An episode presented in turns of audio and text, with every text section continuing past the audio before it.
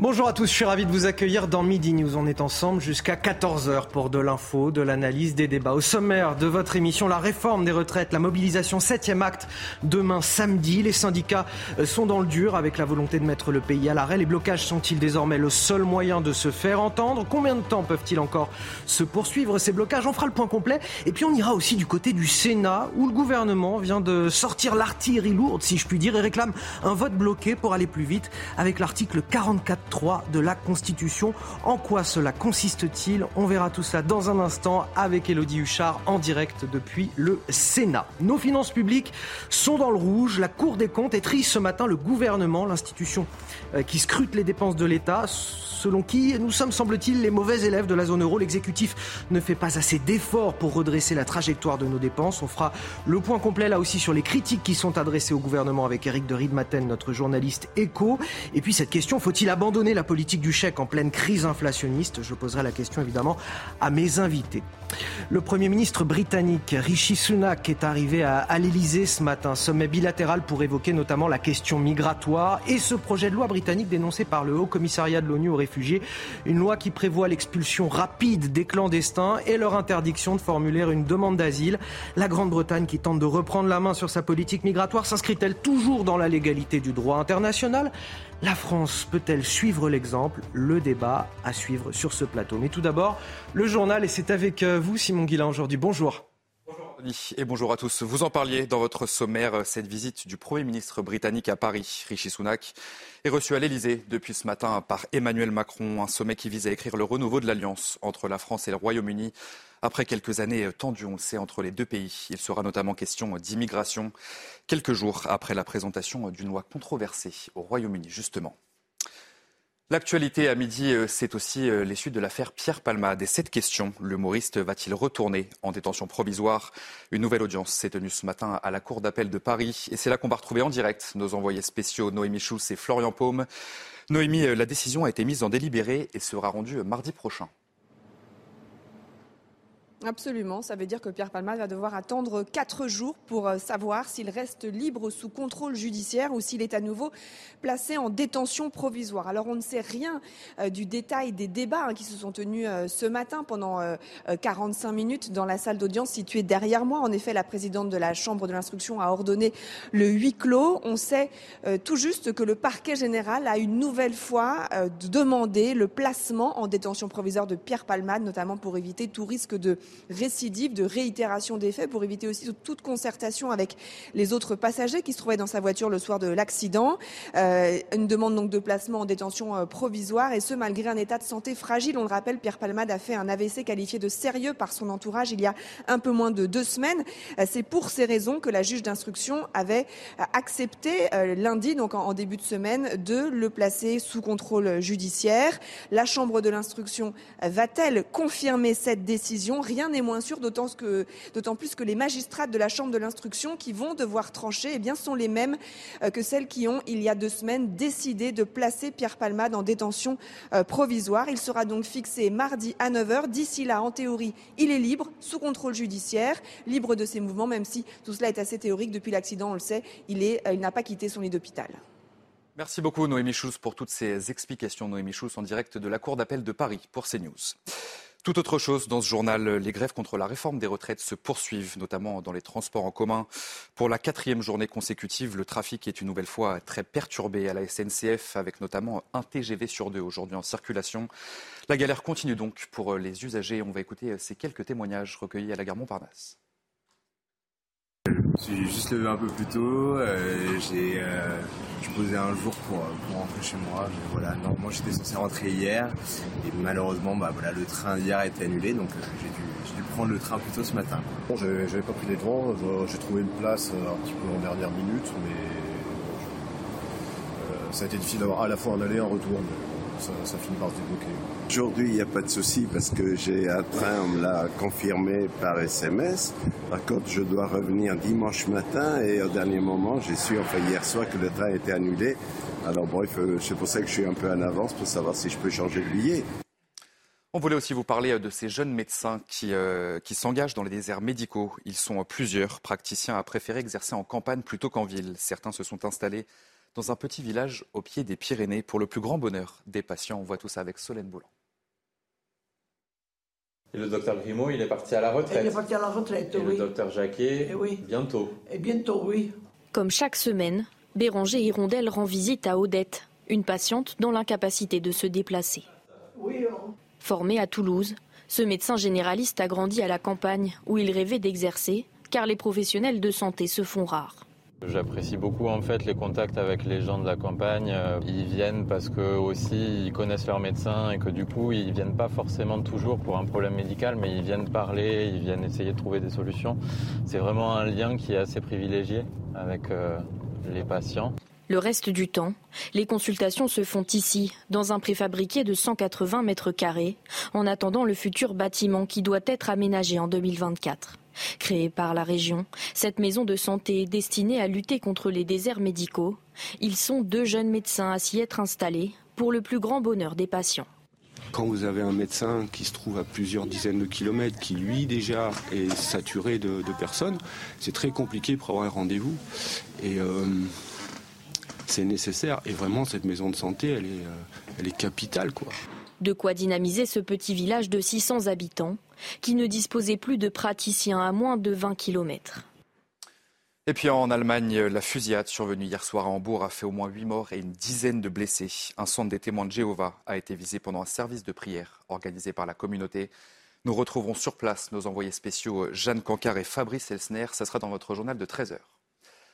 Pour l'heure, il est l'heure de vos débats. C'est avec Anthony Favali pour Midi News. Merci à vous, Simon Guillain. On vous retrouve tout à l'heure à 13h pour un, nouveau journal. Je vous présente mes invités sur ce plateau de, de Midi News. Raphaël Steinville, Raphaël Steinville, rédacteur en chef à Valeurs, à Valeurs Actuelles. Pardon. Bonjour à vous. À côté de vous, Violette Spielbout. Bonjour. Bonjour. Députée Renaissance du département du Nord. Il y a également Benjamin Morel. Bonjour. Maître de conférence en droit public. Et j'ai le plaisir d'avoir également Michel Taub, Bonjour. du site Opinion Bonjour. Internationale. Merci à tous les quatre d'être avec moi euh, ce midi. On va parler tout à l'heure, évidemment, de la mobilisation contre la réforme des retraites. On va parler des blocages, de la fronde sociale. Mais je voudrais tout d'abord qu'on commence sur le volet politique. L'examen du texte qui se poursuit donc au Sénat aujourd'hui. Et là, un tout dernier rebondissement. C'est arrivé euh, littéralement il y a quelques minutes, juste avant le début de cette émission. Et c'est donc au Sénat qu'on va rejoindre Elodie Huchard, notre journaliste au service euh, politique de CNews. Bonjour Elodie, le gouvernement a, a sorti l'artillerie lourde en quelque sorte pour accélérer l'examen du texte. Oui, c'était devenu un peu un secret de polichinelle. On savait que le gouvernement euh, voulait accélérer. La question était de savoir quand. Vous l'avez dit, il y a eu une suspension euh, de séance il y a un peu plus d'une demi-heure maintenant. Et à son retour dans l'hémicycle, le ministre du Travail a pris la parole, rappelant que les sénateurs débattaient maintenant depuis plus de 74 heures en disant ceci, chaque fois que nous avancerons, tout sera fait pour nous ralentir. Il a au préalable expliqué que le gouvernement voulait à tout prix que le Sénat se prononce sur ce texte et que la clarté des débats était, dit-il, primordiale. Et donc, en vertu de l'article 44.3 de la Constitution et de l'article 42.10 du règlement du Sénat, le ministre demande donc un vote unique et bloqué pour les articles 9 à 20. Tout ce qui a été voté jusqu'à l'article 9 sera maintenu dans le texte et un certain nombre d'amendements sont maintenus, notamment ceux qui étaient passés en commission. Alors évidemment, du côté de la gauche sénatoriale, c'est la bronca. Patrick Caner dit la messe est dite. Guillaume Gontard, le président des écologistes, dit votre majorité se fissure, vous aliénez le gouvernement. Il cite cette anecdote. Victor Hugo avait appelé son chien Sénat. Le Sénat devient le toutou du gouvernement. Donc concrètement, à partir de maintenant, pour les amendements retenus, seul l'auteur des amendements prendra la parole. Tout le reste tombe. Ensuite, il y aura les fameuses explications de vote, puis le vote unique donc sur tous ces articles. Ah, tout ça, ça va certainement faire réagir sur notre plateau. Elodie Huchard, je, reste quand même avec vous parce que j'ai d'autres questions à vous poser. Qu'est-ce que le Sénat a apporté de concret là depuis euh, le début de l'examen du texte par les sénateurs? Alors ce que bon, ce qu'on peut noter à l'inverse de l'Assemblée, hein, on se rappelle que rien n'avait pu avancer. Il y a notamment la mise en place de l'index senior pour les entreprises de plus de 300 salariés, le fameux CDI senior. Toute entreprise qui embauchera un chômeur de plus de 60 ans euh, verra une exonération de certaines charges patronales. Et puis hier, il y a aussi eu la surcote de 5% environ pour les femmes qui ont une carrière complète. On le disait, les femmes risquaient d'être les grandes perdantes de la réforme. Et puis enfin, l'élargissement du dispositif de carrière longue pour ceux qui ont commencé à travailler entre 20 et 21 ans. C'était notamment toute la stratégie de la droite ici de se dire qu'il valait mieux travailler avec le gouvernement pour essayer de faire passer un certain nombre d'idées. Et, ma dernière question pour vous, euh, que- quelle est la suite du, chemin parlementaire de, de ce texte? Euh, Quand est-ce qu'il sera définitivement voté? Alors il y a plusieurs options euh, possibles. Anthony, ce qu'il faut comprendre, c'est que la prochaine étape importante, évidemment, c'est le vote ici au Sénat. Ensuite, mercredi, il y aura ce qu'on appelle une commission mixte paritaire. Concrètement, sept sénateurs, sept députés se mettent d'accord sur le texte. S'ils n'arrivent pas à se mettre d'accord, là, on repart dans un processus assez long avec une lecture à l'Assemblée, une lecture au Sénat, mais on se rappelle que tout doit être bouclé le 26 mars. En revanche, si cette CMP est conclusive, s'ils se mettent d'accord sur un texte, eh bien le lendemain, donc jeudi prochain, il y a un vote le matin au Sénat, l'après-midi à l'Assemblée. Est-ce que ça sera un vote ou un 49-3 Là, il y a encore un petit peu de suspense. Donc, dans les meilleures conditions, si j'ose dire, pour le gouvernement, le vote peut être définitif jeudi prochain. Elodie Huchard qui nous tient au, courant des tout derniers rebondissements au Sénat sur l'examen de cette réforme des retraites avec Jean-Laurent Costantini. Merci à, tous les deux. Alors c'est très intéressant ce qui s'est passé. L'article 44.3 de la Constitution pour réclamer un, vote bloqué. Qu'est-ce que ça veut dire du, gouvernement? Est-ce qu'il y a une forme de fébrilité, d'inquiétude? Est-ce que c'est des gages aussi donnés euh, aux partis euh, les Républicains, aux sénateurs les Républicains pour euh, l'examen du texte? C'est pas du tout un gage donné à LR parce qu'il faut bien comprendre ce que c'est le vote bloqué. Le vote bloqué, en fait, le gouvernement choisit les amendements qu'il veut et donc fait son marché parmi les amendements de la majorité sénatoriale. Or, aujourd'hui, on voit que cette majorité sénatoriale avait fait bouger le texte sur plusieurs articles. Donc là, ça veut dire que sur les articles restant en discussion, le gouvernement reprend la main et dit bah, c'est soit vous prenez tout, soit vous ne prenez rien, et on va se prononcer en un vote. Donc ça montre que là-dessus, il y a une forme de fébrilité, parce qu'on voit que LR et que les centristes se divisaient de plus en plus. Quand vous prenez les derniers votes, vous voyez notamment que parmi l'Union centriste, le groupe centriste, il, commence à y avoir une forme de déperdition et qu'il y a de plus en plus de sénateurs LR eh bien, qui ont aquaponé ces jours-ci et qui commencent à quitter l'hémicycle, ce qui commence à poser des problèmes au gouvernement. Ah, Donc ça permet de bétonner ça. Et de l'autre côté, eh bien, la droite sénatoriale a tenté de, de conjurer les manœuvres d'obstruction mais ces derniers jours, on voit que malgré ces techniques, mais l'utilisation de dispositions réglementaires du règlement du Sénat, l'article 38, etc., elle n'y arrivait pas. Or, il faut bien comprendre que si le texte n'est pas adopté au Sénat, ça pose un vrai problème de constitutionnalité. Là aussi, c'est technique, mais un projet de loi de financement rectificatif de la sécurité sociale, si jamais il n'est adopté dans aucune chambre, les dispositions de la loi organique ne prévoient pas de commission mixte paritaire.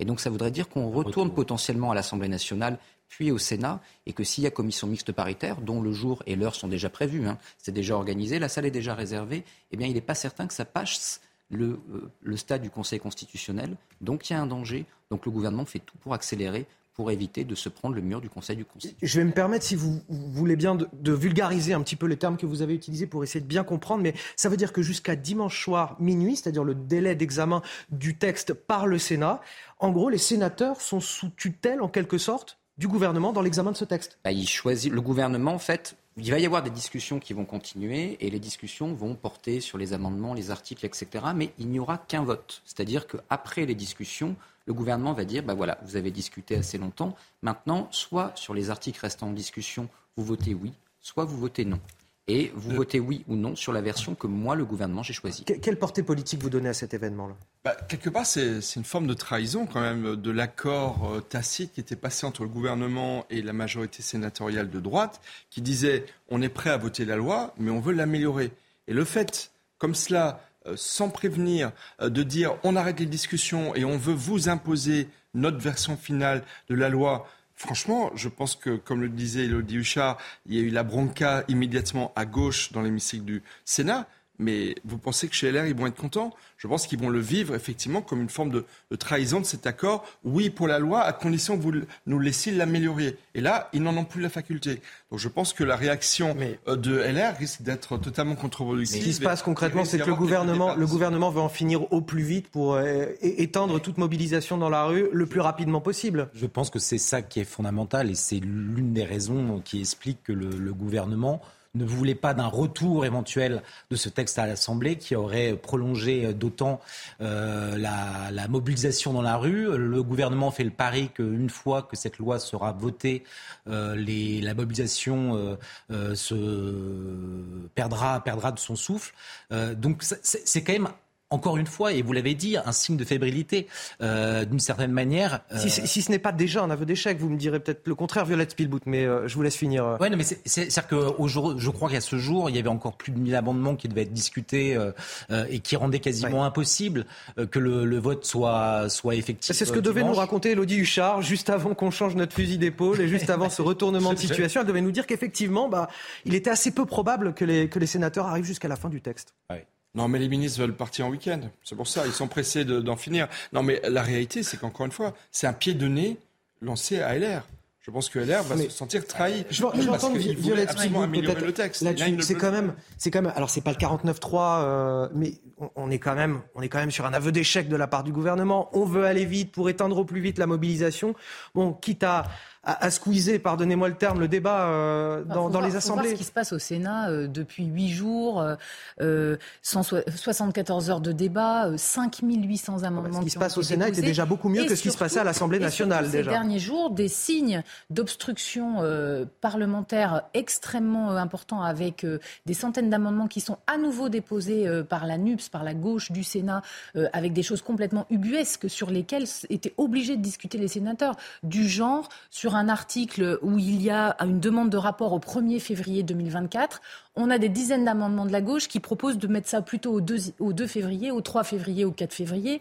Sur une liste de produits chimiques euh, qui sont inclus dans les risques, eh bien, les amendements sont déposés produit par produit sur les 160 euh, produits chimiques. Donc on voit que là, il y a un dévoiement complet avec ces rafales d'amendements euh, depuis euh, quelques jours. Encore aujourd'hui, hein, 19 amendements sur pourtant un article qui était vraiment consensuel, hein, qui était le sujet de la retraite pour inaptitude, qui, qui allait être voté. Donc on voyait aussi qu'il y avait une opposition qui voulait absolument pousser le débat pour éviter qu'on arrive au vote avant dimanche soir minuit. Donc aujourd'hui, on a un article de la Constitution qui est utilisé.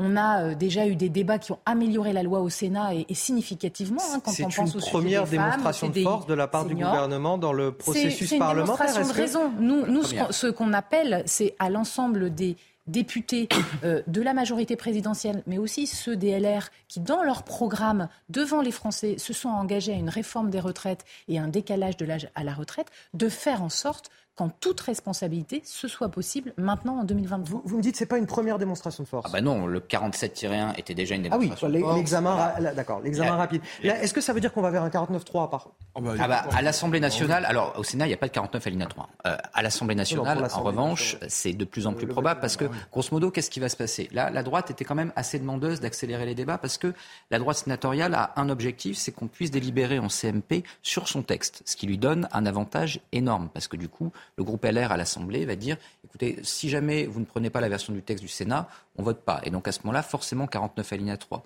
Mais la version du texte du Sénat va être quand même assez musclée. Et là aussi, le gouvernement essaye d'éviter une version trop musclée en utilisant euh, l'article 44. Et cette version musclée du texte du Sénat, il n'est pas certain qu'elle réunisse une vraie majorité à l'Assemblée, notamment parmi les députés de la majorité. Donc à ce stade-là, il y a en effet un 49 alinéa 3 qui est très très probable. Mais aujourd'hui, eh bien, le gouvernement prend quand même un risque parce qu'il n'est pas certain qu'on arrive au bout de ce texte malgré tout, malgré le vote bloqué. Et si on y arrive, ce qui quand même apparaît le plus probable, eh bien, ça va être une version choisie et modifiée par le gouvernement. Et il n'est pas certain actuellement, vu les déperditions des voix au centre, que le texte trouve une majorité au Sénat. C'est plus si évident aujourd'hui. Alors, juste une chose, avant de vous donner la parole, Michel Taube, je voulais vous faire écouter euh, Olivier Dussopt, le ministre euh, du Travail, justement sur cette euh, demande de vote bloqué euh, au Sénat. C'est le, le- le tout premier sonore voilà, depuis cette euh, demande. Je vous propose de l'écouter. en application de l'article 44 alinéa 3 de la Constitution et de l'article 42 alinéa 9 du règlement du Sénat. Le gouvernement demande à votre Assemblée de se prononcer par un vote unique sur l'ensemble du texte, ainsi que sur les articles 9 à 20, en retenant les amendements et les sous-amendements suivants, je vous ferai la liste dans un instant, mais en précisant que cette annonce ne remet pas en cause ce qui a déjà été examiné et adopté à l'article 9 avant la suspension de séance. Voilà pour l'annonce d'Olivier Dussopt. Écoutez la réponse de Patrick Caner, sénateur socialiste. La messe est dite, mes chers euh, collègues. Nous vous donnons acte, Monsieur le Ministre, Mesdames et Messieurs les sénateurs et sénatrices, de, euh, et sénateurs de la droite sénatoriale, que vous avez décidé, donc, euh, avant la grande journée du 11 mars, de montrer au pays vos réelles intentions que je qualifierais, et ne le voyez pas mal, de réactionnaires, puisque c'est bien une réforme réactionnaire dont nous parlons euh, aujourd'hui, une réforme de régression sociale. Il restait 1000 amendements à examiner. Il nous restait plus de 30 heures de, je crois, de débat. Et donc nous pourrions, nous aurions pu euh, tranquillement montrer aux Français notre volonté. La messe est dite, nous dit Patrick Caner. Bah, en fait, euh, non seulement je trouve qu'ils prennent en otage la majorité sénatoriale LR, qui encore une fois a été dans un dialogue avec le gouvernement, on va la voter, votre loi, mais laissez-nous l'améliorer. Donc là, quelque part, ils rompent ce pacte de, confiance. Mais surtout, c'est également un message très fort adressé à l'opinion publique, aux manifestants, comme vient de le dire euh, M. Caner. C'est-à-dire, c'est une manière de dire aux manifestants, vous pouvez continuer à manifester, nous, on avance. On, risque de mettre le feu aux poudres. Oh, on utilise tous les moyens de droit qui sont à notre disposition. Et effectivement, derrière le 44-3 se profile le 49-3, à la fois par, par, orgueil gouvernemental et parce qu'effectivement, la majorité euh, s'effrite sur, sur le débat. Donc effectivement, le message qui est très très fort, il est de dire, euh, vous pouvez continuer à manifester, nous, on passe et on le fera voter. je, rappelle, je rappelle juste qu'il y a 82% des Français qui sont en colère contre la politique sociale et économique du gouvernement. Sondage euh, pour CNews. Je vous donne la parole. Non, là où je suis pas d'accord, c'est que euh, je pense que euh, le, les sénateurs LR ont intérêt à ce que ce texte soit voté et ils veulent aller en commission mixte paritaire. Ça a été dit par Benjamin Morel et pour une raison essentielle, c'est que en commission mixte parlementaire, les LR sont majoritaires. Oui. et donc mais sur, quelle version du texte? Sur quelle version? De ce Oui, mais en fait, ils ont, parfaitement intégré les contraintes aujourd'hui qui existent et à l'Assemblée nationale et au Sénat, à savoir que l'obstruction euh, que, que la, la, NUPES conduit euh, rend presque impossible le vote dimanche soir sans que le, si le, gouvernement n'avait pas agité euh, les, différents euh, textes qui sont en, sa faveur pour pouvoir accélérer le vote. Et donc je pense que c'est dans leur intérêt, quand bien même ce ne sera pas le texte euh, qu'ils auraient voulu euh, voir voter euh, de, de, de, prime attention. Mais c'est, je pense, une belle affaire pour, pour LR. D'autant qu'ils peuvent tout modifier en CMP. En commission mixte paritaire, vous pouvez changer tout ce que vous voulez dans le texte. Oui, après, je pense qu'il y, y, a vraiment aussi un enjeu là, au-delà de ce passage aujourd'hui, globalement, de l'image des débats et de l'utilité des débats parlementaires au sein de notre démocratie. On a effectivement, et on y reviendra, une forte mobilisation dans la rue, une opinion publique défavorable. C'est une réforme impopulaire, une réforme défavorable une réforme de responsabilité. En revanche, euh, on a quand même euh, un Sénat avec euh, un président de groupe, un président de groupe à l'Assemblée nationale, qui ont, eux, pris des engagements devant les Français au moment de leur élection. Nous aussi, en tant que députés de la majorité présidentielle. Et donc, à un moment, c'est important de montrer qu'en utilisant les outils de la Constitution, on peut euh, préserver les débats, parce que finalement, se soumettre aux rafales d'amendements de la NUPS, euh, enfin, moi, moi, le, le, et là, et là vous, ne craignez pas, vous ne craignez pas de mettre le feu aux poudres pour demain dans la rue, par exemple On n'a pas pu avancer plus loin que l'article 2. C'est franchement une catastrophe pour, euh, pour la légitimité du Parlement face à un projet de loi du gouvernement. Il faut qu'on puisse amender, qu'on avoir des débats au sein de nos hémicycles. Et la rue Moi, je pense qu'il faut absolument qu'on aille vers cette CMP, qu'on on ait encore des discussions et jusqu'au dernier jour, jusqu'à jeudi 16 euh, mars, je pense qu'on va beaucoup discuter avec euh, nos collègues DLR et de l'ensemble des Oui, mais comme vous avez espoir que ça se finisse le jeudi 16 mars. En confiance, et que, un vote de la CMP. Et qu'on n'en parle plus et que les, mobilisations s'éteignent surtout on naturellement. toutes les réformes de la France que, et vous ne craignez pas là s'est engagé pour demain. ça, ne va pas, ça ne va pas générer de la colère supplémentaire là, ce qui se passe bah, les, les, Français, ils nous disent non, hein, euh, déjà aujourd'hui, qu'on est. Euh, euh, enfin, moi, je suis pas sur le nombre exact de manifestants à pinailler sur les chiffres. Il faut quand même être être bête pour ne pas avoir compris euh, qu'on a des Français qui sont opposés à cette réforme. Ils nous le font comprendre par la grève, par les blocages, par euh, euh, des rendez-vous et des échanges aussi tout à fait respectueux. Hein. Il y a des gens qui, qui savent faire valoir les, leurs idées dans le dialogue. Mais à un moment, nous, on a été élus pour des responsabilités pour les 20, 30 années à, venir. C'est un moment de responsabilité et de morale politique pour nous qui nous sommes engagés on, à, entend votre point. à avoir des, des retraites un peu plus longue pour préserver euh, l'ensemble des On va marquer une courte pause si vous le voulez bien. À venir. On va revenir dans un instant parce que justement il va être question de dépenses publiques avec euh, le rapport de la Cour des comptes. Nos finances publiques sont dans le rouge. La Cour des comptes qui étrie ce matin le gouvernement et sa gestion des dépenses. De retour dans Midi News avec tous mes invités, Raphaël Steinville, Benjamin Morel, Michel Taub, Violette Spielbout et nous a rejoint sur ce plateau Eric de Riedmaten du service économie de CNews avec qui on va parler dans quelques instants du rapport de la Cour des comptes. Mais juste avant, juste avant le rappel de l'actualité, c'est avec vous Barbara Durand. Bonjour. Pour contrer l'opposition méthodique de la gauche à la réforme des retraites. Le ministre du Travail, Olivier Dussopt, a dégainé l'arme constitutionnelle du vote bloqué devant le Sénat. Le Sénat va donc devoir se prononcer par un seul vote sur l'ensemble du projet de loi.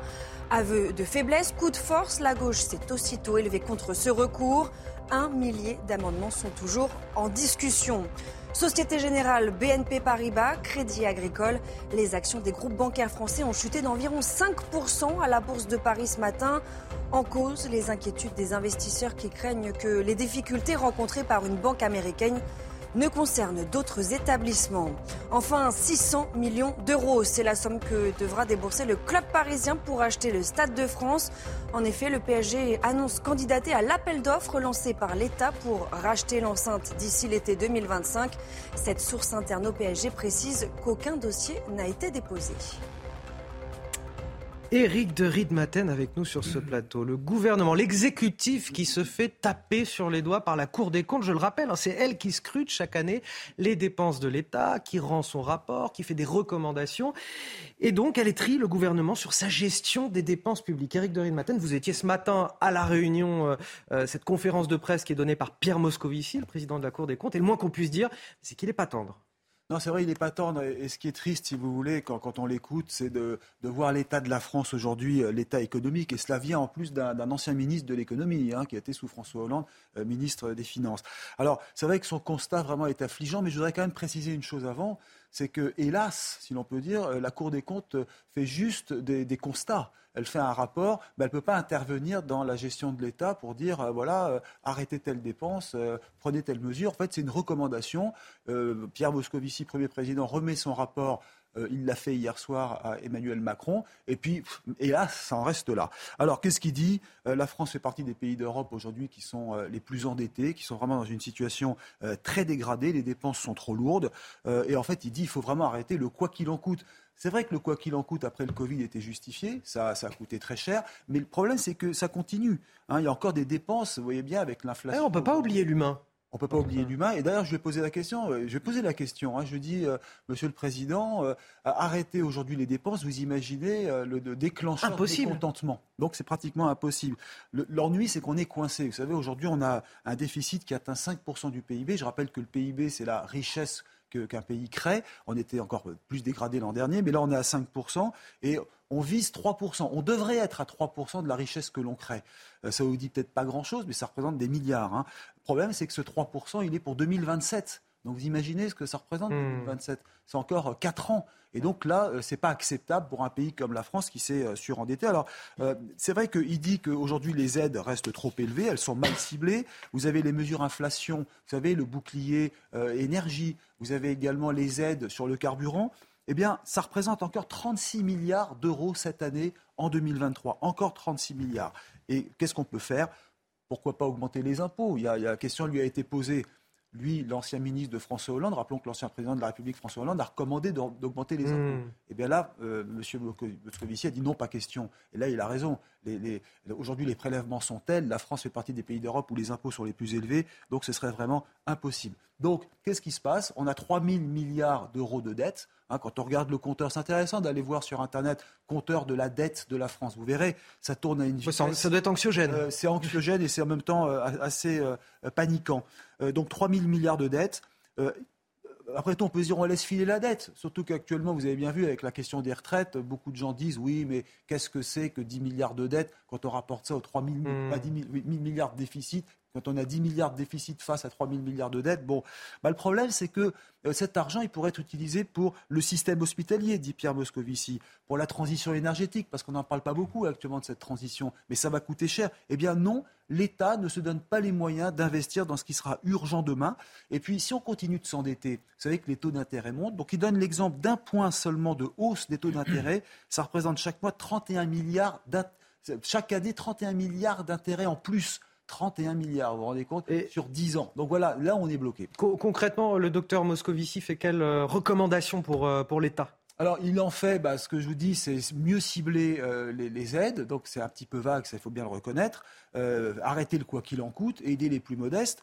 Et puis après, il aborde, et là je vais terminer par là, hein, il aborde un sujet qui est d'ailleurs dans son rapport, le, sujet phare, c'est la décentralisation.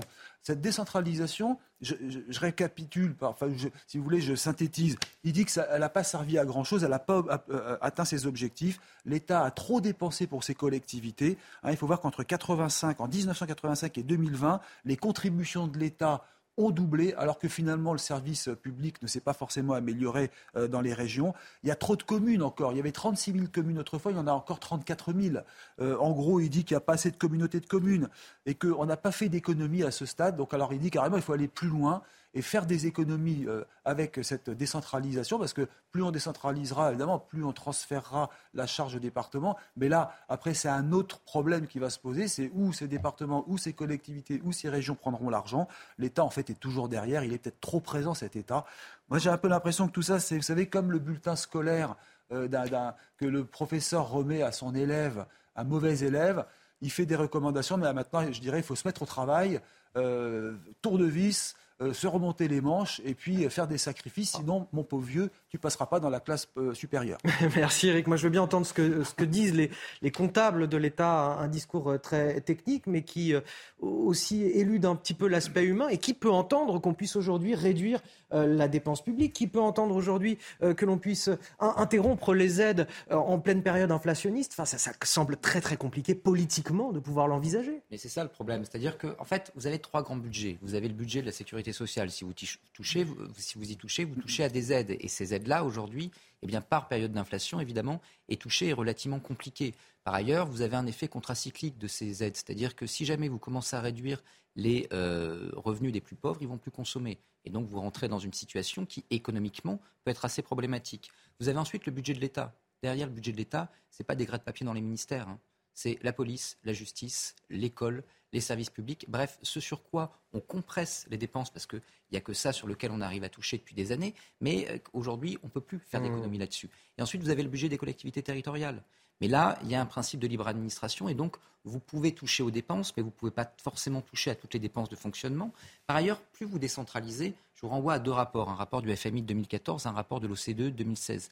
Qu'est-ce qu'ils disent ces rapports? Ils disent si vous décentralisez, vous accroissez les inégalités. Sauf si vous faites de manière massive et de l'aménagement des territoires et de la péréquation, et ça passe par les dotations. Alors, Donc, grosso modo, ça ne crée pas d'égalité si vous dépensez plus d'argent. Et évidemment, bah, c'est la quadrature du cercle. Je, vais vous donner la, parole, Violette euh, Spielbout. Je, vois que vous êtes euh, ah au taquet sur le sujet. Non, mais je comprends bien. Mais j'entends cette comparaison permanente avec euh, l'Europe. On est le mauvais élève de la zone euro. Mais en même temps, si on n'avait pas donné toutes ces aides pendant la crise sanitaire, là en ce moment avec la crise inflationniste, bah, probablement que l'impact social de ces crises successives serait beaucoup plus important pour les Français. Parce que ça aussi, on nous le rappelle de temps en temps. Donc, quoi, il aurait fallu quoi? Qu'on ait des comptes publics dans le vert, mais des Français qui vont mal ou l'inverse? Le problème, c'est que nos comptes publics étaient déjà dans le rouge. Euh, Alors, ça, c'est deux choses.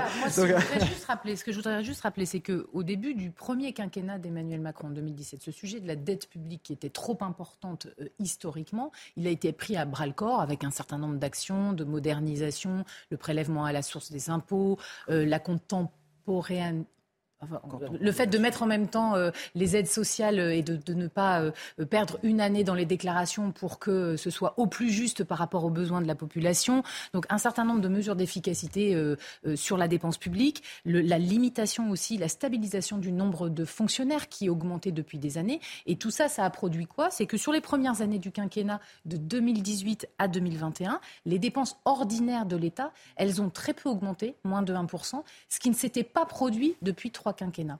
Après, euh, moi, je suis très attentive euh, au rapport de la Cour des comptes et au rapport des, cours, des chambres régionales des comptes.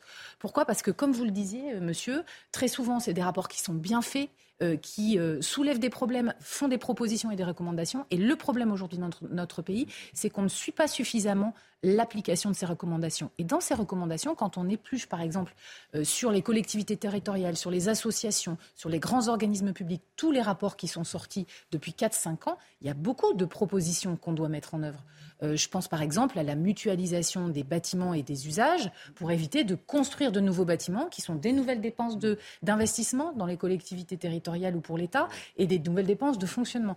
Je pense aussi à euh, la lutte contre la fraude. Il y a plein de poches de fraude sur lesquelles est en train de travailler Gabriel Attal, euh, qui vont vraiment produire des effets.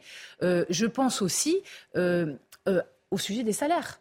Euh, il faut faire attention que dans l'ensemble des organismes publics et parapublics, les cumuls de salaires, les trop hauts salaires, ce dont on parle pour l'entreprise, soient aussi On nous dit Donc tout ça, Bruno Le Maire, euh, quand il a pris connaissance de ce rapport, il s'est engagé à quoi? À une revue des dépenses publiques pour faire en sorte, à nouveau, sans baisser le nombre de personnes qui sont au service de la population. On entend. Euh, de réduire les dépenses. Est-ce que c'est un enjeu de souveraineté comme le prétend Pierre Moscovici? Est-ce qu'effectivement il y a un enjeu derrière? C'est-à-dire euh, les marchés financiers qui nous feraient plus confiance parce qu'on laisse filer les dépenses publiques, qui nous prêteraient plus d'argent et qui nous mettraient voilà, dans une situation compliquée? Ou cher.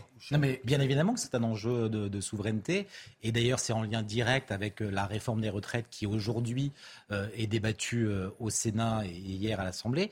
C'est que ça a été euh, le, le- le lièvre a été levé par euh, par Alain Minc, qui a expliqué euh, de manière très honnête que si aujourd'hui le gouvernement se trouvait euh, obligé, dans l'obligation de, conduire cette réforme des retraites, c'est parce que la dette euh, étant celle que l'on connaît avec près de 3 000 milliards de dettes, la- et, la France empruntant quasiment au même taux que l'Allemagne, il va falloir que la France s'ajuste à, en tout cas, euh, face, euh, et c'était les recommandations de la Commission européenne euh, à la France qui lui disait il faut conduire cette réforme des retraites. Mhm. Sans quoi, euh, les, les marchés financiers, le- la manière dont la, la France aujourd'hui emprunte sur les marchés financiers euh, seront, euh, seront. Et est-ce que c'est si grave que ça Est-ce que c'est si grave que ça pour nous d'être dans le rouge aujourd'hui dans ce contexte de crise? C'est-à-dire que Mais- on a on a besoin on a perdu, de l'aide de on a perdu de- des marges de liberté. Si, si on avait, si, si cette trajectoire, alors vous évoquiez tout à l'heure euh, notamment la, politique conduite par Édouard Philippe.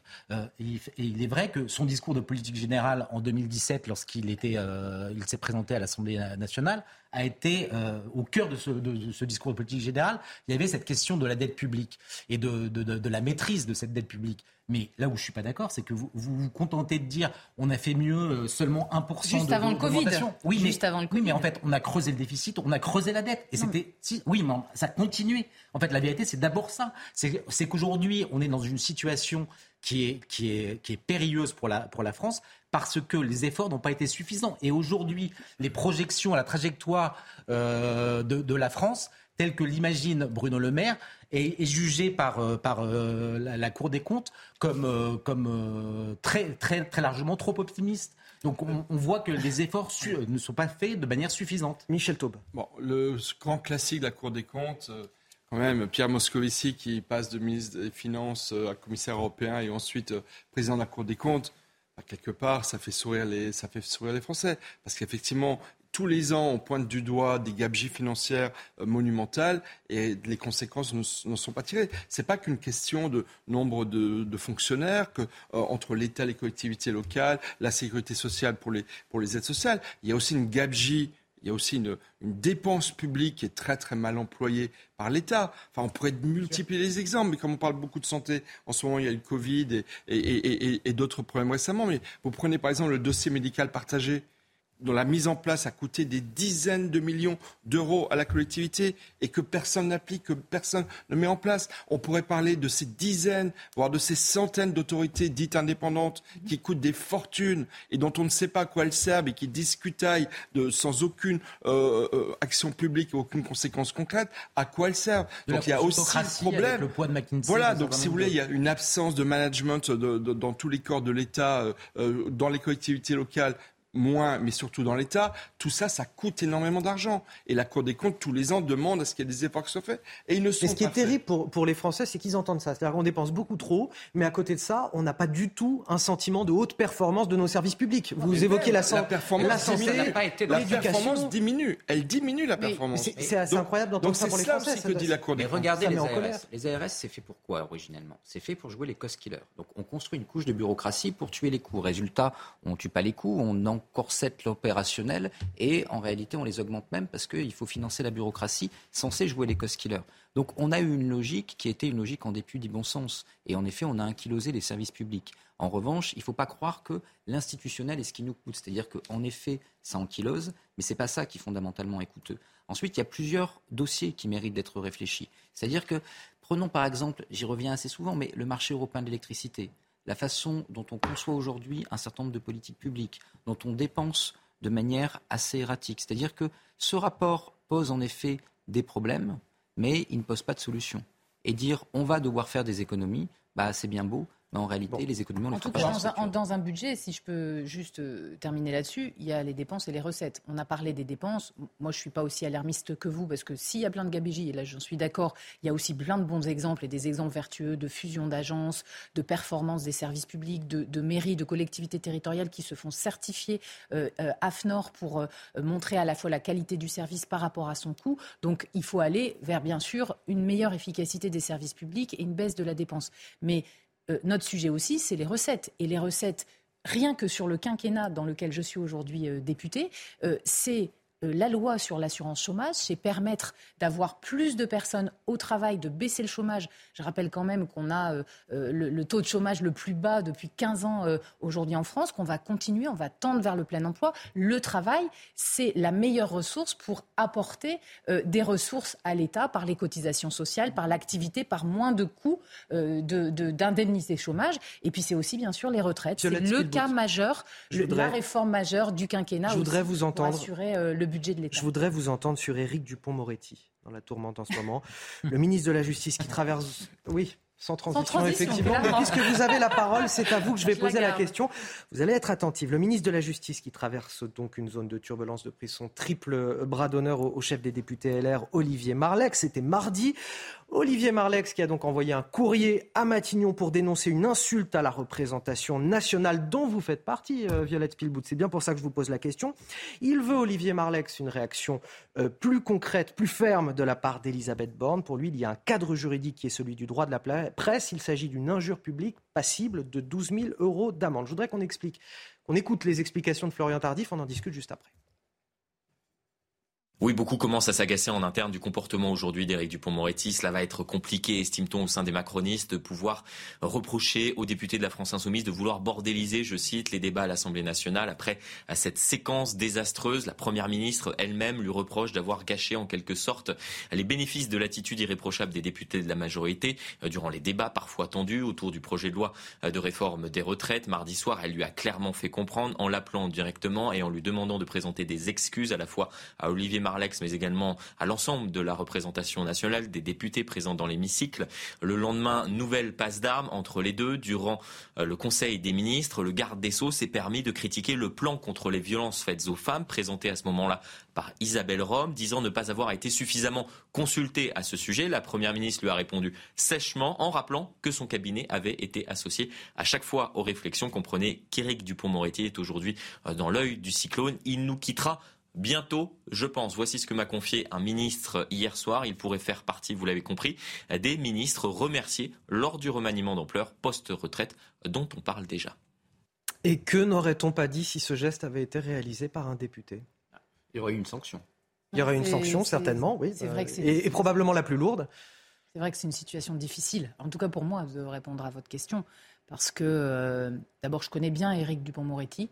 C'est quelqu'un que, j'admire énormément, euh, le grand avocat, le grand homme de justice, quelqu'un qui prend à bras le corps la réforme de la justice, dont on sait euh, pendant des années euh, tout ce qui a été des freins à, sa réforme. On en a absolument besoin aujourd'hui dans notre pays. Donc il fait un travail formidable. Et en même temps, c'est quelqu'un qui est extrêmement impulsif, libre, pas dans les codes. Il l'a montré à plusieurs plusieurs reprises. Ça, ne peut pas. Je suis désolé, mais ça ne peut pas l'excuser. Et ce geste, et ce geste pour lequel il s'est excusé auprès d'Olivier Marlex, mm. auprès de la représentation nationale, est un geste totalement malheureux. Est-ce qu'il doit démissionner Quelle suite l'exécutif doit donner à ça Ça, c'est pas à moi de, décider. En revanche, euh, la première ministre s'est exprimée très clairement. C'est à la représentation nationale qu'il a adressé ce geste. Parce que dans l'Assemblée nationale, on ne peut pas tenir et on ne peut pas tolérer ce genre de geste. Donc, mm. il faut absolument euh, que ça ne se reproduise plus. Après, c'était la première ministre de prendre ses décisions. Je pense que Éric Dupont-Moretti s'est excusé à plusieurs reprises. Il a expliqué aussi, hein, dans, moi j'ai relu, bien sûr, j'ai revu la vidéo, j'ai relu euh, le dialogue. Il a expliqué qu'il s'exprimait euh, envers la présomption d'innocence qu'il estimait bafouée. Il, sait très bien le geste qu'il fait. Quand, bien, même il s'exprimait, ça, ça, parlait de, la. Voilà. Et, en tout cas, tout ce qui s'est passé dans l'Assemblée nationale comme dérive euh, nuit à, à, l'ensemble de la qualité du débat démocratique et c'est bien regrettable. Il est en sursis, là euh, Éric Dupont-Moretti Oui, je pense qu'il est en sursis, mais après. Euh, On parle d'un remaniement là après la, réforme des retraites. Est-ce que je pense qu'il a déjà failli euh, perdre son poste lors de des derniers changements de, gouvernement. Oui, moi je pense qu'il qu'il est en sursis. Et puis encore une fois, euh, on pensait que c'était la NUPES qui avait le monopole des euh, sautes d'humeur et des comportements. C'est-à-dire qu'après, c'est difficile de dénoncer le comportement de la ah, NUPES quand euh, on a un ministre qui se comporte comme ça. au gouvernement, ministre de la Justice et garde des Sceaux. Donc je pense que. Et puis, pardon, mais la, majorité attend aussi le soutien des LR sur cette réforme des retraites. Bon, bah, quand on en vient à faire un bras d'honneur au, chef de file des LR, c'est compliqué. Bah, c'est bien pour ça qu'Elisabeth Borne est intervenue. Euh, elle aurait pu euh, garder les remontrances qu'elle a adressées à Éric Dupont-Moretti. Elle l'a fait euh, savoir à l'AFP, autant dire à la terre entière. Voilà, Donc c'est un signal fort de défiance. Pour autant, moi je trouve que les réactions aux gestes d'Éric de, Dupont-Moretti, notamment dans la presse, elles sont assez mesurées. Moi, j'ai souvenir que lorsque Éric Zemmour, pendant la campagne présidentielle, avait adressé un, doigt d'honneur, je ne sais plus si c'était une antifa ou en tout cas une manifestante qui, qui, qui, l'approchait et l'invectivait, euh, on avait parlé d'indignité nationale. Euh, d'une certaine manière, c'est la même chose, sauf que Éric Dupont-Moretti, en plus, est ministre de la Justice. Donc, euh, je, je, trouve, je trouve que on, est, euh, on est très mesuré euh, à, essayer de savoir s'il peut rester, pas rester, vanter ses qualités, ses mérites. Éric Dupont-Moretti qui avait lui-même, il avait lui-même pris une circulaire le 7 septembre 2020 pour demander au procureur de traiter avec célérité les atteintes aux élus et notamment parlementaires. Bon, voilà, on a le sentiment qu'il se tient un petit peu au-dessus des lois euh, avec ce, geste-là, en tout cas qu'il ne respecte pas sa propre parole. Euh, c'est bien dommage pour lui, on verra la suite qui sera donnée par l'exécutif évidemment à ce, euh, dossier. Vous restez avec nous sur CNews, on revient dans quelques minutes, on va parler encore une fois de la réforme des retraites, on va parler de ce qui se passe au Sénat, hein, puisque je le rappelle, le gouvernement a recours à l'article 44.3 de la Constitution pour accélérer le vote, l'examen du texte au, Sénat, et puis on évoquera aussi les rassemblements dans la rue, puisque demain, septième journée, septième acte, euh, la mobilisation dans la rue qui se poursuit. Vous restez avec nous sur CNews. Midi News continue dans quelques instants.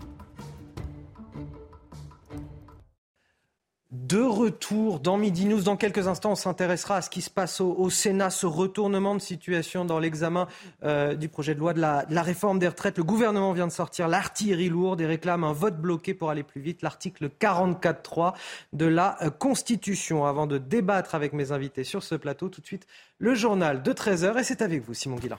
Rebonjour Anthony et bonjour à tous ceux qui nous ont rejoints à 13h sur CNews. On commence ce journal avec la visite du Premier ministre britannique à Paris. Rishi Sunak est reçu à l'Elysée depuis ce matin par Emmanuel Macron. Un sommet qui vise à écrire le renouveau de l'alliance entre la France et le Royaume-Uni après quelques années, on s'est tendu entre les deux pays. On va faire le point à l'Elysée sur les enjeux de ce sommet bilatéral avec notre spécialiste Harold. Les deux gouvernements parlent maintenant de reconnexion après les frictions avec Boris Johnson et Liz Truss. Les deux pays n'étaient pas en accord sur euh, plusieurs dossiers, dont les pêches, la frontière entre l'Irlande du Nord et le reste de l'Irlande, qui reste dans l'Union européenne, et la gestion des migrants qui traversent la Manche dans des small boats, selon l'expression consacrée. Ces questions seront rapidement réglées ou sont passe de lettres sur le plan technique et diplomatique. Alors on pourra se parler de choses qui font plaisir, c'est-à-dire la très très proche coopération sur le plan militaire et aussi les échanges économiques, dont bien sûr les chantiers du nucléaire civil français en Angleterre. Dans le reste de l'actualité, euh, un policier a été condamné euh, à 8 mois de prison avec sursis et 18 mois d'interdiction d'exercer son métier pour ne pas avoir pris au sérieux l'appel au 17 d'une jeune femme victime de violences conjugales. Le lendemain, elle a été rouée de coups par son ex-compagnon. On poursuit ce journal avec cette question. Faut-il rendre le service national universel obligatoire? Eh bien, 75% des Français y sont favorables. C'est le résultat du dernier sondage IFOP pour le journal du dimanche. Le service national universel est aujourd'hui proposé aux adolescents âgés de 15 à 17 ans. Direction euh, l'Allemagne à présent, où la fusillade survenue hier soir à Hambourg euh, a fait au moins 8 morts et une dizaine de blessés. Un centre des témoins de Jéhovah a été visé pendant un service de prière organisé justement par cette communauté. Et on va aller tout de suite sur place à Hambourg, où on retrouve nos envoyés spéciaux Jeanne Cancard et Fabrice Elsner. Jeanne, quelles sont les dernières informations, tout simplement, dont vous euh, disposez sur cette attaque?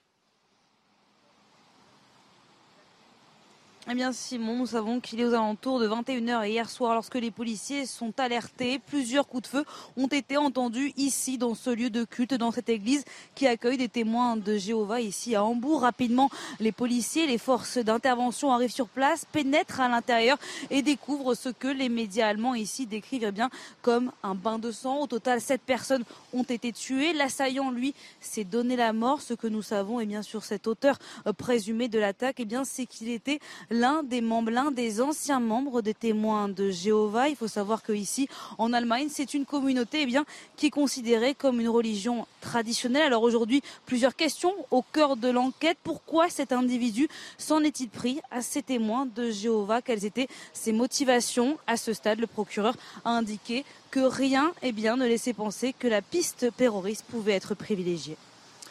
Merci beaucoup, Jeanne Cancard, pour ces dernières euh, informations et merci à Fabrice Elsner qui vous accompagne euh, à Hambourg, en Allemagne.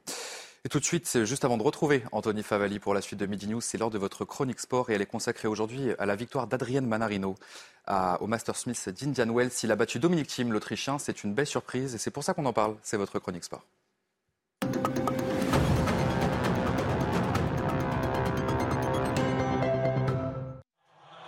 Adrian Manarino, tombeur de Dominique Thiem au premier tour de l'Open d'Indian Wells. Malmené dans le premier set, le Français se fait violence pour revenir à un set partout. Au tie-break, Dominique Thiem mène les débats, mais Manarino réussit à recoller à 5-5. L'Autrichien craque sur les deux derniers points, victoire 4-6, 6-4, 7-6. Au deuxième tour, le Français affrontera l'Italien Musetti, tête de série numéro 19.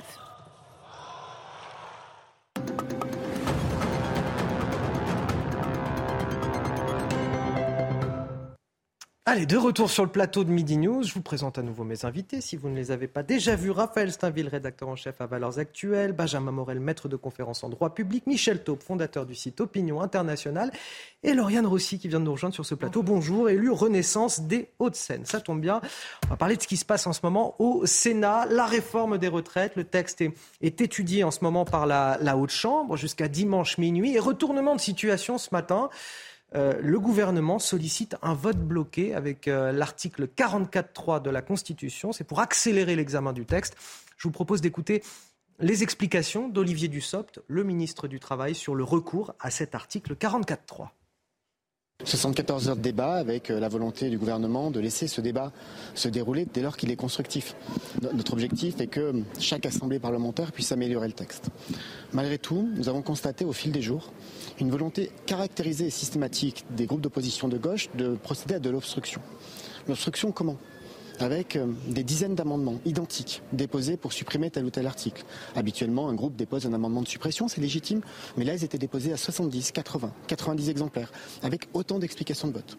Nous avons vu fleurir des sous-amendements déposés en cours de débat pour, euh, par exemple, demander que lorsque un amendement demande au gouvernement de remettre un rapport sur un sujet ou un autre pour le 1er février 2024, les sous-amendements proposaient de décaler cette remise de rapport au 2 février, au 3 février, au 4 février, jusqu'à euh, tenir sur deux mois ou trois mois, uniquement pour euh, gagner du temps.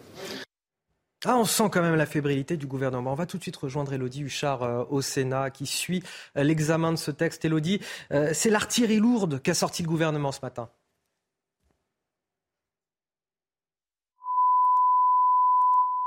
Majoritaire ici voulait aussi euh, accélérer parce qu'ils veulent aller au bout du texte, ils veulent montrer, ils le disent depuis le début, qu'ils sont sages, qu'ils sont responsables et que donc il faut aller jusqu'au vote global du texte. Olivier Dussopt qui n'a de cesse de rappeler qu'il y a eu déjà 74 heures de débat, que c'est très long, que chaque fois qu'il y a eu des tentatives d'accélération, la gauche sous amendait et effectivement faisait perdre du temps. Alors maintenant, on assiste hein, depuis euh, l'annonce du ministre au rappel au règlement.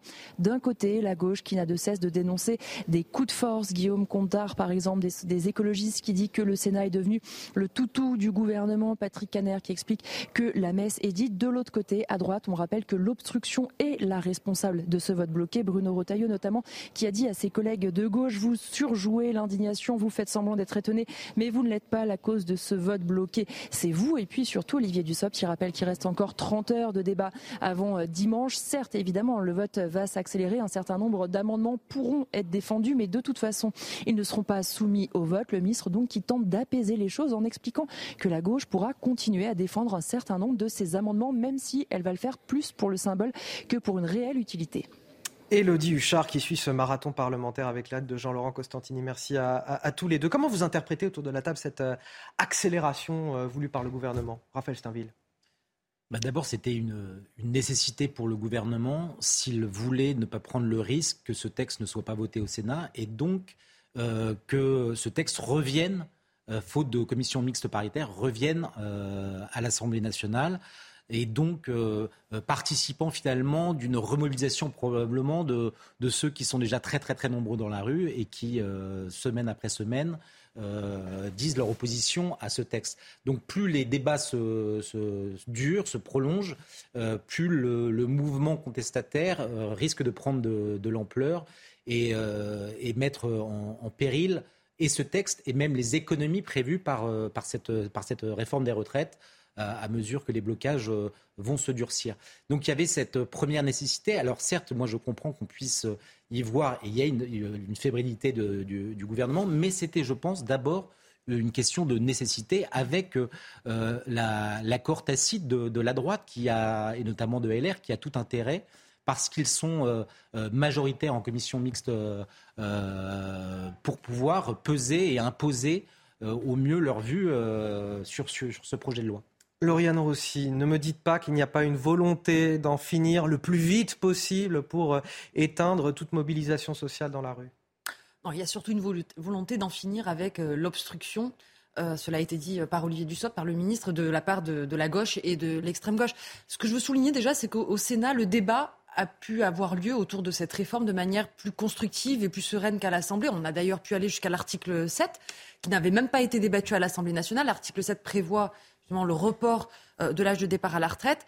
Euh, donc, ce vote bloqué, euh, je le crois, est, lié à la volonté d'échapper à ces milliers d'amendements, pour la plupart tous identiques, qui viennent polluer le débat parlementaire autour de ce texte.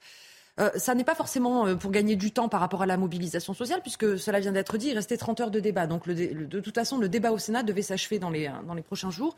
Euh, il y aura ensuite effectivement une commission mixte paritaire, c'est-à-dire quelques députés et quelques sénateurs qui vont se mettre autour de la table pour de nouveau enrichir, modifier ce texte, et ensuite un vote euh, final euh, pour, pour, pour, adopter cette réforme si elle est adoptée.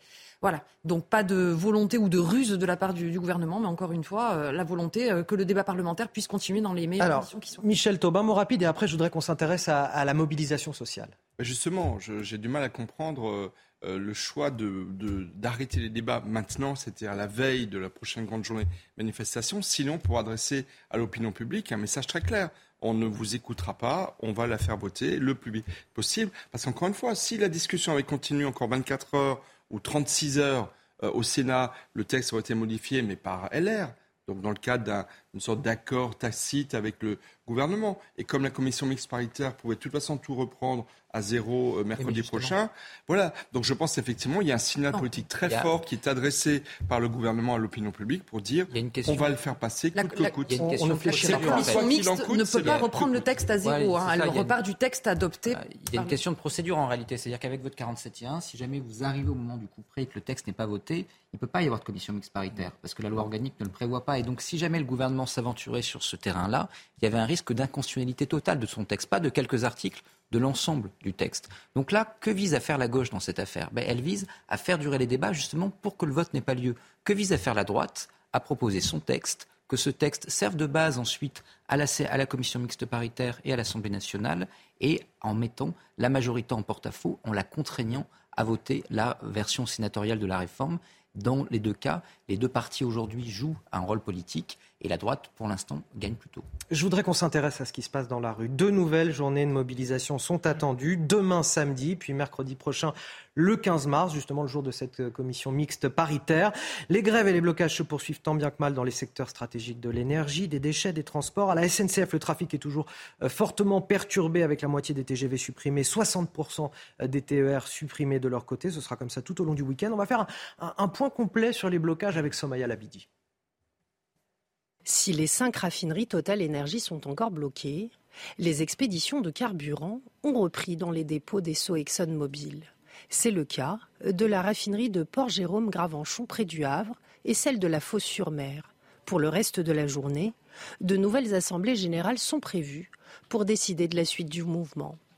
Quant au stock de carburant, Sur les 10 000 stations-service, seules 3% d'entre elles manquent d'essence ou de diesel. Côté transport, le trafic revient à la normale sur le réseau RATP. Seule la ligne B du RER e reste perturbée. En revanche, le trafic SNCF reste fortement restreint. La moitié des TGV Inouï et Ouigo sont supprimés et 60% de suppression pour les TER. Les compagnies aériennes, contraintes de réduire la voilure, ont dû annuler 20% de leurs vols prévus ce week-end en raison du mouvement de grève des contrôleurs. Alors moi je travaille dans ces secteurs, je me dis qu'à cela ne tienne, je vais continuer les blocages dans ce cas-là. Ben, pas certain, parce que justement, euh, ben, on en est à la septième euh, journée de manifestation demain. Euh, la France n'a pas été mise à l'arrêt. La réalité, c'est que... Pas encore. Pas encore. Mais, pas encore, mais j'ai envie de dire, la mayonnaise du blocage et la reconduction des grèves n'a pas encore pris, sauf un peu dans les transports avec la SNCF. Mais enfin, tout le pays n'est pas encore à l'arrêt. Et donc, comme il y a un sprint, il y a un sprint en fait, qui est imposé par le gouvernement et qui doit se terminer jeudi prochain si tout va bien pour lui, euh, ça va être très très difficile en si peu de jours euh, pour euh, les, protestataires et, plus particulièrement les, les, forces syndicales à pouvoir faire monter la pression jusqu'à conduire le gouvernement à reculer. Encore une fois, ce n'est pas son intention. Et je pense que dans ce sprint, le, gouvernement a peut-être une petite longueur d'avance. Quand on voit ce qui se passe au Sénat, on se dit, bah, le seul moyen de se faire entendre quand on est cégétiste, par exemple, bah, c'est de faire des blocages. Floriane Rossi. Je, vous regarde, c'est pour vous donner la parole. Non, mais la, mobilisation sociale, elle, est tout à fait légitime, et évidemment autour d'une réforme majeure, euh, et notamment euh, sur le sujet de, la retraite. Euh, après, il y a un débat parlementaire qui est en cours. Et donc la démocratie représentative dans notre pays joue son rôle. C'est tout l'enjeu des débats à l'Assemblée et au Sénat en ce moment. Euh, et la mobilisation sociale à laquelle on assiste depuis plusieurs jours. Euh, le gouvernement, le gouvernement, il va. Le droit de grève est, évidemment. Euh, le gouvernement, il va avec ses cornes de taureau pour accélérer l'examen de, cette réforme des retraites au, Sénat. Donc moi, je suis syndicaliste, je me dis bon bah pareil, il faut qu'on durcisse encore plus le mouvement. C'est évidemment. Est-ce que, est-ce que ça ne va pas attiser, Ce qu'il ne faut pas négliger, c'est les mois de dialogue social qui ont eu lieu euh, et, ce dialogue continue évidemment avec euh, les membres du gouvernement, avec Olivier Dussopt, le ministre du Travail, avec la Première ministre Elisabeth Borne. Donc euh, la mobilisation sociale, elle est légitime hein, et les représentants syndicaux sont dans leur rôle. Mais n'oublions pas que ce dialogue social a eu lieu, qu'il a donné lieu à de nombreux ajustements et de nombreuses modifications de ce texte avec des ajouts majeurs sur la pénibilité. Hein. C'est pas ce que pense Laurent Berger, par exemple, qui est pourtant censé être l'incarnation de d'un syndicalisme réformiste. Pardon, mais 82% des Français sont en colère contre la politique sociale et économique du gouvernement. En fait, moi, ce que, ce que je trouve inquiétant, c'est que euh, on a l'impression qu'il y a presque une, une prime qui est donnée à la casse et au blocage. Euh, faute d'être euh, entendu. Euh, c'est ça le seul moyen de se faire entendre aujourd'hui, c'est le blocage? mais En fait, regardons sur, le, sur, sur un temps plus ou moins long. aujourd'hui, on a un gouvernement qui, qui voit des, des, millions de Français défiler dans la rue et qui ne bouge pas d'un iota, ou en tout cas à la marge, en tout cas pas de manière satisfaisante. c'était c'était le cas encore, je, je, me souviens dans les dernières grandes manifs, c'était celle du, du, mariage pour tous, des millions de Français aussi dans la rue, et le, le gouvernement de François Hollande n'avait pas bougé. En revanche, euh, plus récemment, euh, c'était euh, la, crise des Gilets jaunes. Et en quelques mois, en, un mois, Emmanuel Macron mettait 10 milliards sur la table pour apaiser le mouvement. et c'était après des, journées de violence, de heurts, de, de, casse, de saccage de, Paris, de petits commerces. Donc on a toujours l'impression que finalement, le gouvernement, dans le rapport de force qu'il qui, qui, a avec les Français, cède à la violence, mais est absolument sourd lorsque les Français de manière absolument pacifique, euh, défilent pour euh, manifester une opposition euh, au projet du gouvernement. C'est ça qui est assez désastreux, je trouve, dans, dans, le, dans ce qu'on ce est en train de vivre aujourd'hui, et ce qui fait peut-être craindre le pire demain, parce que effectivement, un certain nombre de personnes sont résolues à, faire en sorte que cette, cette réforme euh, n'aille pas jusqu'au bout. On va écouter Philippe Martinez, je vous donne la parole tout de suite après. Philippe Martinez, leader de la CGT, euh, selon qui Emmanuel Macron est quelque part dans sa tanière, lui qui devrait pourtant travailler finalement à, à l'unité des Français en tant que président de la République. Écoutez. La balle est dans le camp du président de la République. Il ne peut pas passer, se passer des choses comme ça dans le pays et que le, celui qui est là pour rassembler tous les Français ne dise rien se taire dans sa tanière de l'Élysée sans prendre en compte les mobilisations, le mécontentement. Il y a des sondages d'opinion. Ça aussi, ça compte. Des rigidités de tous les côtés, hein, finalement. Oui, des rigidités de tous les côtés, mais en réalité, bah, je rejoins tout à fait ce qui a été dit. C'est-à-dire que si jamais vous n'avez pas de blocage, historiquement, eh ben, ce n'est pas les manifestants qui font peur à un gouvernement. Et là, la vraie faute, elle vient plutôt de la CFDT, parce que si jamais il y avait eu des blocages plus tôt, en fait, il y a deux façons de faire céder une majorité. Soit vous la faites se diviser, et donc c'est le moment du rapport de force, c'est quand le texte il est à l'Assemblée, pas quand il l'a quitté. Soit vous faites que eh le coût de la grève est trop important. Et là, je rejoins Michel. On est en fait en fin de réforme. Et donc, ce faisant, eh bien, aujourd'hui, les blocages vont durer, mais une fois que la loi est votée, bah, soit vous avez un fleuve qui sort du lit, c'est par exemple le cas de euh, la crise des Gilets jaunes ou bien euh, du CPE. Oui, ce que j'allais dire sur le CPE, le texte avait été voté, il n'a simplement pas été appliqué parce que ça Oui, mais parce que les, les, jeunes étaient sortis, parce que les lycéens et les universités étaient sortis. Or là, pour l'instant, ils ne sont pas sortis. Et donc, si vous avez une loi qui est votée. Est-ce que le mouvement social continuera? Ce n'est pas impossible, mais actuellement, ce n'est pas l'option la plus probable. Et donc, les syndicats, entre guillemets, là-dessus ont mal joué. Écoutez, Julien Bayou, je vous donne la parole, Michel Taube, juste après. J'appelle euh, le plus grand nombre à, participer euh, demain dans les manifestations. Je sais que c'est pas évident pour, euh, pour tout le monde. Moi, j'ai pas de, de, leçons à donner. faire grève, faire grève par procuration, en posant des, des RTT, par exemple, des congés, ou soutenir les caisses de grève. caisse-solidarité.fr. Ah, y aura-t-il du monde demain dans les rues? Le mouvement peut-il tenir encore? Mais il, va peut-être tenir encore quelques jours, mais la réalité, c'est encore une fois, le mot d'ordre de mardi dernier, c'était de mettre la France à l'arrêt. Et dans le bras de fer euh, qu'ont choisi les syndicats, y compris la CFDT, eh ben, ils sont en train de, le perdre, parce qu'encore une fois, la France n'est pas à l'arrêt. La réalité, c'est que la France n'est pas à l'arrêt. Donc il va y avoir encore des journées de manifestation. Évidemment, la SNCF qui championne, je parle des syndicats de la SNCF, pour effectivement euh, euh, bloquer le pays et empêcher les Français de partir en vacances. Euh, on se rappelle ce qui s'est passé en décembre dernier. Mais la réalité, c'est que le mouvement de blocage du pays, il n'est pas au rendez-vous. Et donc le gouvernement a beau jeu de dire, bah, moi, effectivement, je continue sur ma ligne. Euh, bien euh, droit dans ses bottes, hein, Madame, Madame Borne, comme l'avait été à une époque euh, Alain Juppé. Et la grande question effectivement qui se pose, c'est que je pense que d'ici jeudi, et l'adoption de la loi, parce que la loi, elle va être votée, s'il le faut, par 49.3. Et voilà, est ce que j'allais dire, ça va dépendre de comment est aussi, bah, parce que là, le 49.3, ça peut aussi mettre le faux. Non, mais le gouvernement a déjà prouvé, par exemple, sur le, vote de la loi de finances, qu'il était capable de dégainer le 49.3. Il en a fait 7, 8 ou 9 dans les derniers, dans les derniers mois, mmh. d'un point de vue technique. Donc, à mon avis, il va y aller pour s'assurer que la loi est votée. Mais la grande question, c'est ce que suggérait Benjamin Instant, est-ce que le mouvement peut durer après? Parce que cette colère française qui est sourde et qui n'a pas été tarie par le mouvement des Gilets jaunes, loin s'en faut, euh, est-ce qu'elle se contente de protester sur la retraite? C'est ça la grande question. Et je pense qu'effectivement, on saura dans les semaines suivantes, est-ce que le front syndical va se maintenir? Je ne pense pas. Il ne faut pas oublier, vous, écoutez euh, Philippe Martinez, M. Martinez, à la fin du mois, il sera à la retraite, puisqu'il quitte son mandat de patron de la, CGT. Les Français savent bien, au fond d'eux-mêmes, je pense, et malgré effectivement les sondages, personne n'a envie de travailler deux ans de plus euh, dans l'absolu. Donc évidemment, c'est une réforme qui est en soi impopulaire. Mais la réalité, c'est que dans cette course de vitesse entre le Front syndical et le gouvernement, on s'approche de, la date fatidique, c'est jeudi prochain. Lauriane Rossi, vous n'aimeriez pas que le chef de l'État euh, s'exprime un petit peu plus sur la question, sorte de sa tanière, comme le dit euh, Philippe Martinez?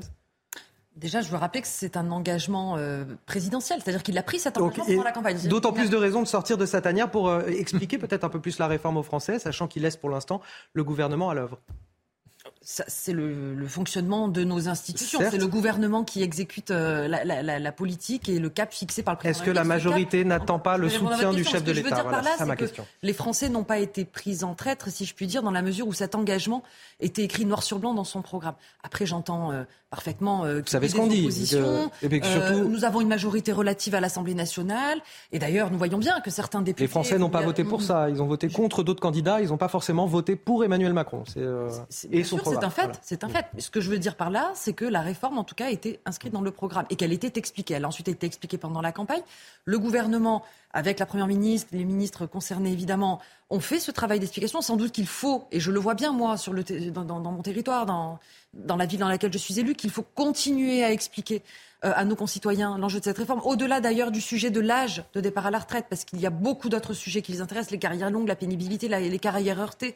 La situation des femmes, etc. Et sur ces sujets-là, force est de dire, et ça ne se sait pas suffisamment, que beaucoup de choses ont été apportées à cette réforme. Donc c'est notre rôle aussi, en tant qu'élus locaux, euh, élus de la nation, évidemment, de faire ce travail-là. Allez, si vous le voulez bien, on va marquer une courte pause. On va revenir dans un instant. On va évoquer cette rencontre au sommet entre le Premier ministre britannique et le président français et évoquer cette euh, loi euh, sur euh, l'immigration, projet de loi en, Grande-Bretagne, une loi, on, va le voir, assez, assez dure, en tout cas assez rigoureuse sur l'immigration clandestine. Est-ce qu'on peut adopter une telle loi en France? Est-ce que c'est possible au regard du droit international? Toutes les explications, ce sera juste après la pause.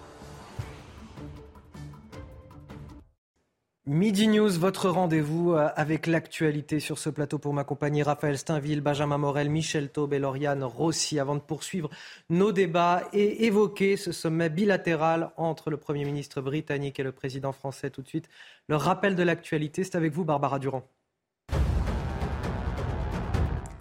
En Allemagne, au lendemain de la fusillade mortelle à Hambourg, il n'y a pas d'indice d'un contexte terroriste, indique le parquet. L'auteur présumé de la tuerie dans un centre de témoins de Jéhovah est lui-même un ancien membre de la communauté, communauté avec laquelle il était en conflit, toujours selon la police. Il se serait donné la mort hier après avoir abattu sept personnes.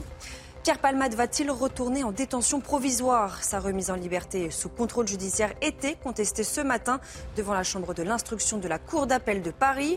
Le parquet a de nouveau demandé son placement en détention provisoire. La décision sera rendue mardi à 9h. Et puis à l'issue d'une première phase de vente lancée il y a plus d'un mois, près de 3,25 millions de billets pour les Jeux Olympiques de Paris ont été vendus. Un succès pour les organisateurs. Les acheteurs sont aux deux tiers des Français. Au total, 158 nations sont représentées parmi les acquéreurs. Le Premier ministre britannique Rishi Sunak a à Paris aujourd'hui pour développer la coopération bilatérale en matière de défense et d'immigration. Sur l'immigration, justement, un projet de loi est en cours d'adoption dans son pays. Une loi pour briser le cercle des gangs criminels, dit-il, qui organisent les traversées illégales de la Manche. On ne peut pas gérer l'arrivée illégale de dizaines de milliers de personnes, dit-il, qui ne sont pas en danger.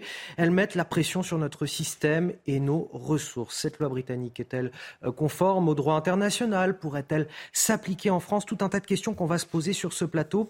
Je rappelle quelques principaux euh, éléments de, cette loi, l'expulsion rapide des clandestins, leur interdiction de demander l'asile, de s'installer au Royaume-Uni et de demander la nationalité britannique. Elle facilite aussi leur détention jusqu'au moment de l'expulsion vers un pays tiers. Justement, en France, on a une loi euh, immigration qui est en préparation. Doit-elle s'inspirer de cet exemple britannique? Élément de réponse avec Vincent Fernandez.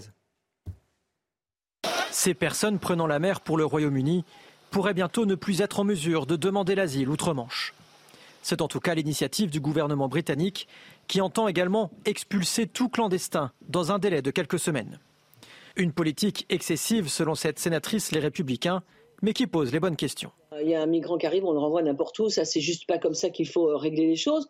Moi je crois sincèrement que, y compris pour nous la France, il faut qu'un migrant qui arrivent sur le territoire français de manière illégale se disent pas de toute façon je suis là définitivement. Parce que c'est ce qui se passe en gros aujourd'hui. Donc il n'en a rien à faire d'être dans l'illégalité. Pour Georges Fenech, la France manque également de fermeté. On n'a pas été capable d'avoir des accords bilatéraux avec les pays du Maghreb, notamment pour tout ce qui est obligation de quitter le territoire. Ce qu'il faudrait faire, c'est peut-être une politique migratoire, déterminer des quotas d'immigration par métier, par exemple revoir peut-être aussi sans doute la question du regroupement familial, qui est devenu une véritable immigration euh, première, si vous voulez. Des mesures qui pourraient être intégrées dans le projet de loi immigration.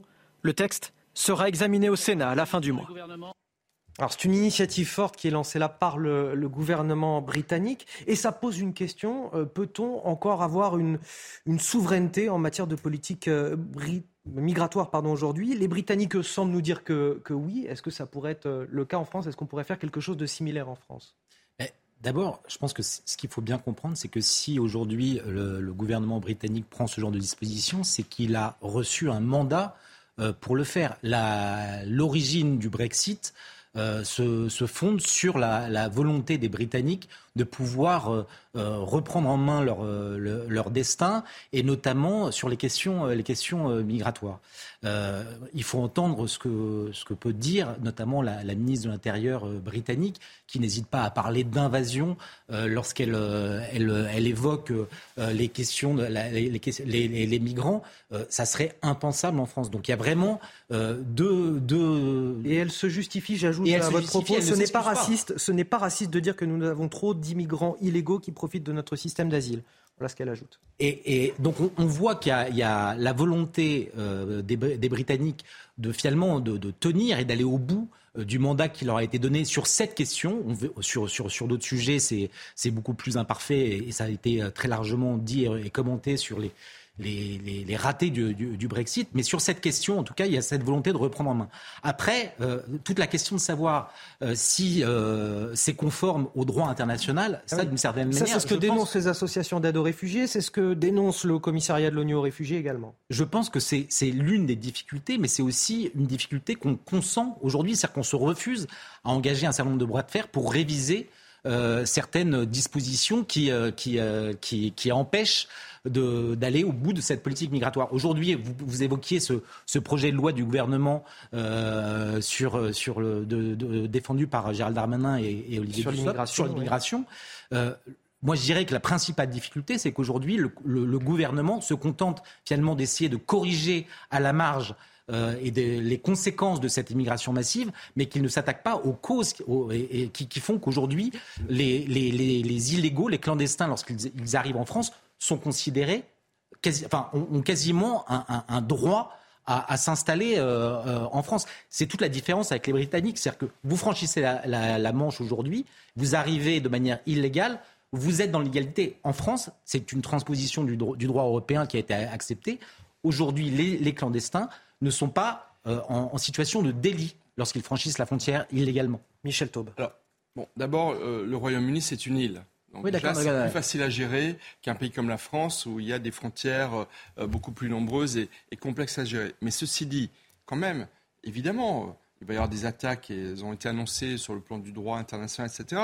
Mais toutes les conventions internationales, même les plus euh, vertueuses, j'ai envie de dire, comme la Convention européenne des droits de l'homme, qui est souvent euh, critiquée, euh, ont été faites à une époque où il n'y avait pas une telle pression migratoire. Donc moi, je comprends très bien le Premier ministre britannique qui dit, quand bien même il y aurait des principes fondamentaux qui ont été érigés dans les années 50, 60, encore une fois, à une époque où il n'y avait pas autant de pression migratoire, il, a tiré les conséquences euh, du fait qu'effectivement, il n'y avait plus de gestion et de maîtrise des flux migratoires. Quant à la France, on connaît très bien Emmanuel Macron. Euh, Gérald Darmanin, il a annoncé un projet de loi où, grosso modo, il nous dit on va être méchant avec les méchants et gentil avec les gentils, parlant des, des, émigrés euh, clandestins ou ceux qui ne le sont pas. Mais l'arrêté, on sait très bien qu'effectivement, il n'y aura pas la dureté nécessaire et que demande pourtant, à mon avis, une majorité. Vous savez quoi? On va rejoindre quelqu'un qui va vous expliquer encore mieux que moi ce, projet de loi britannique. C'est Sarah Menaille, notre correspondante à Londres. Puis ensuite, je vous donnerai la parole, Lauriane Rossi, également Benjamin Morel, sur cette euh, question. Euh, bonjour Sarah Menaille. Euh, en quoi consiste exactement ce, projet de loi dont nous parle Rishi Sunak? Alors, ce projet de loi, il a pour but eh bien, de faciliter la détention et l'expulsion de ces migrants entrés illégalement sur le territoire britannique.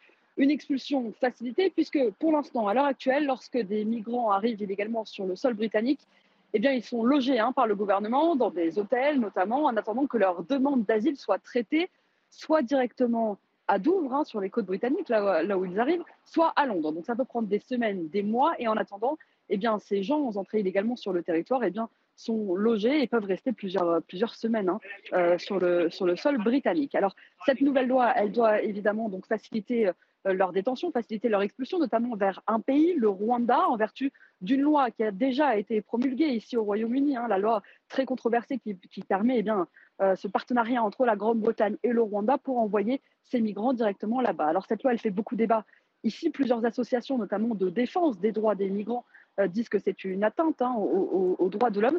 Mais le gouvernement britannique, vous venez de le dire, submergé hein, par ces euh, demandeurs d'asile, euh, poursuit sur sa ligne et, compte bien aller jusqu'au bout, puisque 45 000 personnes sont entrées illégalement sur le territoire britannique en 2022, 3 000 déjà depuis le mois de janvier. Donc Londres se dit totalement dépassé à l'heure actuelle par ce système d'asile. Merci euh, pour toutes ces précisions, Sarah Menaille, notre correspondante à Londres. Lauriane Rossi, euh, ce type de, projet de loi, vous regardez ça avec euh, inquiétude ou vous dites au contraire on pourrait s'en inspirer peut-être que même le droit international est, dépassé sur ce défi de, l'immigration clandestine?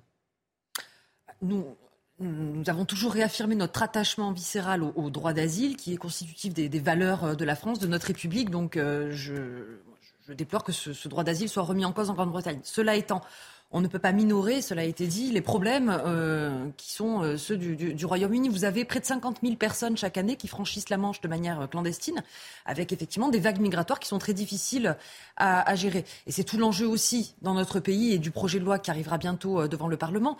C'est comment mieux maîtriser nos flux migratoires, comment mieux accueillir, mieux intégrer, mais aussi mieux reconduire on voit bien euh, que nous avons euh, un problème avec euh, les reconduites à la frontière quand les décisions sont prises, avec une partie, de la, population immigrée. Et puis parallèlement, un sujet aussi, moi je pense fondamentalement que l'immigration est une chance pour notre pays. Nous avons beaucoup de métiers en tension pour lesquels nous ne trouvons pas eh de main-d'œuvre.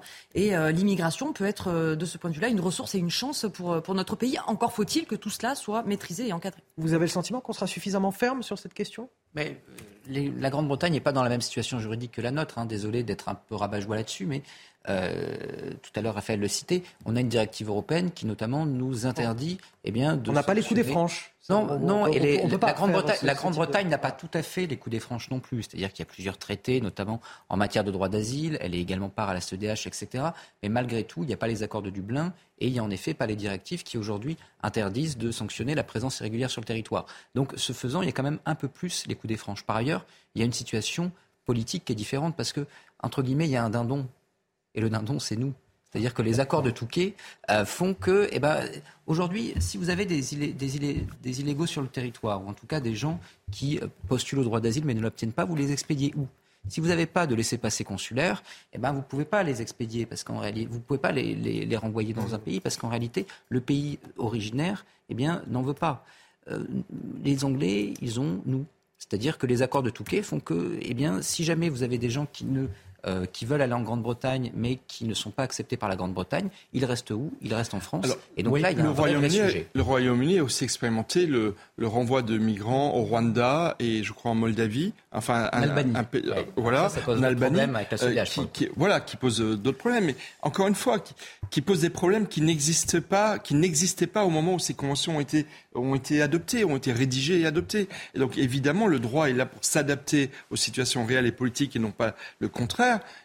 Et donc, effectivement, plus il y aura de pression migratoire et plus il y aura des, mesures prises qui contreviendront peut-être au droit, lequel évoluera ensuite. Voilà. Mais je trouve que audacieux le Premier ministre britannique, qui arrive à la fois, on va dire, à réconcilier un petit peu la relation avec la France, et je pense que tout le monde y a intérêt, tout en ayant une très grande fermeté. Euh, euh, on le voit aussi d'ailleurs sur des conflits sociaux qui, en Grande-Bretagne, sont beaucoup plus importants qu'en France, avec des grèves euh, des services hospitaliers beaucoup plus massives qu'on en a en France, et qui, pour l'instant, maintient le cap. Alors, on va avancer un petit peu. Je voudrais qu'on parte du côté de Lyon. Des squatteurs expulsés de l'immeuble qu'ils occupaient euh, portent plainte contre la propriétaire de ce même immeuble. Pendant plusieurs mois, ces squatteurs ont pourri la vie du voisinage, saccagé euh, cet immeuble de 800 mètres carrés. Il y en a pour plus de 500 000 euros de dégâts selon la propriétaire. Ces squatteurs réclament aujourd'hui 5 000 euros de dommages et intérêts pour expulsion illégale avant la fin de la trêve hivernale. Sur place, reportage d'Olivier Madinier et Thibault Marcheteau. Au début de l'année, cette gérante d'une société de promotion immobilière reprend possession de son immeuble, squatté pendant 18 mois, et ne peut que constater les dégâts. Ils ont épargné aucune pièce. Tout est, euh, bah, vous pouvez le constater, tout est tagué euh, du, du sol au plafond. Il y a quelques semaines, les anciens locataires illégaux de cet immeuble de 800 mètres carrés décident d'attaquer en justice la propriétaire des lieux pour expulsion illégale avant la fin de la trêve hivernale. On réclame des, dommages et intérêts. Euh, ils, souhaitent donc récupérer euh, leur squat, leur, leur logement, euh, et ils souhaitent également qu'on remette l'état, l'immeuble en l'état. Les voisins craignent de voir revenir ces squatteurs si la justice leur donne raison. Pendant près de deux ans, on a eu un spectacle permanent. Il suffisait d'ouvrir la fenêtre pour avoir les gens qui dansaient, qui se baignaient dans des tenues d'Ève. La nuit, quand vous vous relevez à 5 h du matin ou 3 h du matin pour entendre la musique et puis les gens hurler, au bout, d'un moment, c'est un petit peu fatigant, quoi. La justice rendra sa décision le 14 mars prochain. Alors là, pardonnez-moi, je vais vous donner la parole dans quelques minutes, mais j'ai quand même demandé la présence d'un avocat euh, en liaison avec nous, Romain Rossilandi. Merci euh, d'avoir accepté notre invitation, maître. Euh, on a besoin d'un éclairage sur ce type d'affaires parce que c'est complètement lunaire ce qu'on entend là, des, squatteurs qui se retournent contre le propriétaire d'un bien immobilier, contre la propriétaire en l'occurrence. Mais comment est-ce possible et, que risque cette propriétaire très concrètement dans, les textes de loi? On tombe des nues quand on entend ça. Oui, je comprends qu'on tombe des nues. Alors moi, je suis en tant qu'avocat, je suis un peu plus habitué. Alors c'est vrai que c'est une première de voir un squatter qui poursuit le propriétaire, mais il faudrait rappeler d'abord une première chose, c'est que depuis la loi Elan, euh, les squatteurs normalement ne bénéficient plus de la trêve hivernale. Ils sont pas protégés, ils peuvent être expulsés même pendant la trêve hivernale. Et d'après ce que j'ai compris de ce dossier, c'est qu'il y a eu une décision du juge qui lui-même, et ça on le voit très fréquemment, a décidé de, faire bénéficier, malgré la loi Elan, aux squatteurs du, bénéfice de la trêve hivernale. Et c'est ça que euh, les squatteurs reprochent, entre guillemets, euh, à leurs propriétaires, c'est de ne pas avoir respecté la décision de justice, c'est-à-dire de ne pas avoir attendu le 31 mars prochain pour procéder à l'expulsion manu militari. Donc ce qui est surprenant, c'est que moi j'ai déjà eu des cas comme ça où on se pose souvent la question de savoir ce qu'on fait, parce que souvent ils partent à la cloche de bois et on se dit mais qu'est-ce que je fais? Est-ce que j'attends euh, la fin du délai ou pas? Et souvent mes clients me disent mais moi je ne peux pas laisser euh, la maison ouverte comme ça, il faut que je sécurise les lieux. Donc le, débat va porter là-dessus pour savoir si effectivement le propriétaire s'est fait un peu justice lui-même en, sortant les squatteurs avant le, délai qui était euh, octroyé par le juge ou alors au contraire il est allé simplement sécuriser les lieux. Mais la ah. demande de dommages et intérêts, elle est quand même assez rocambolesque. Euh, elle, a un fondement juridique, hein, qui, est, effectivement le non-respect de cette décision de justice.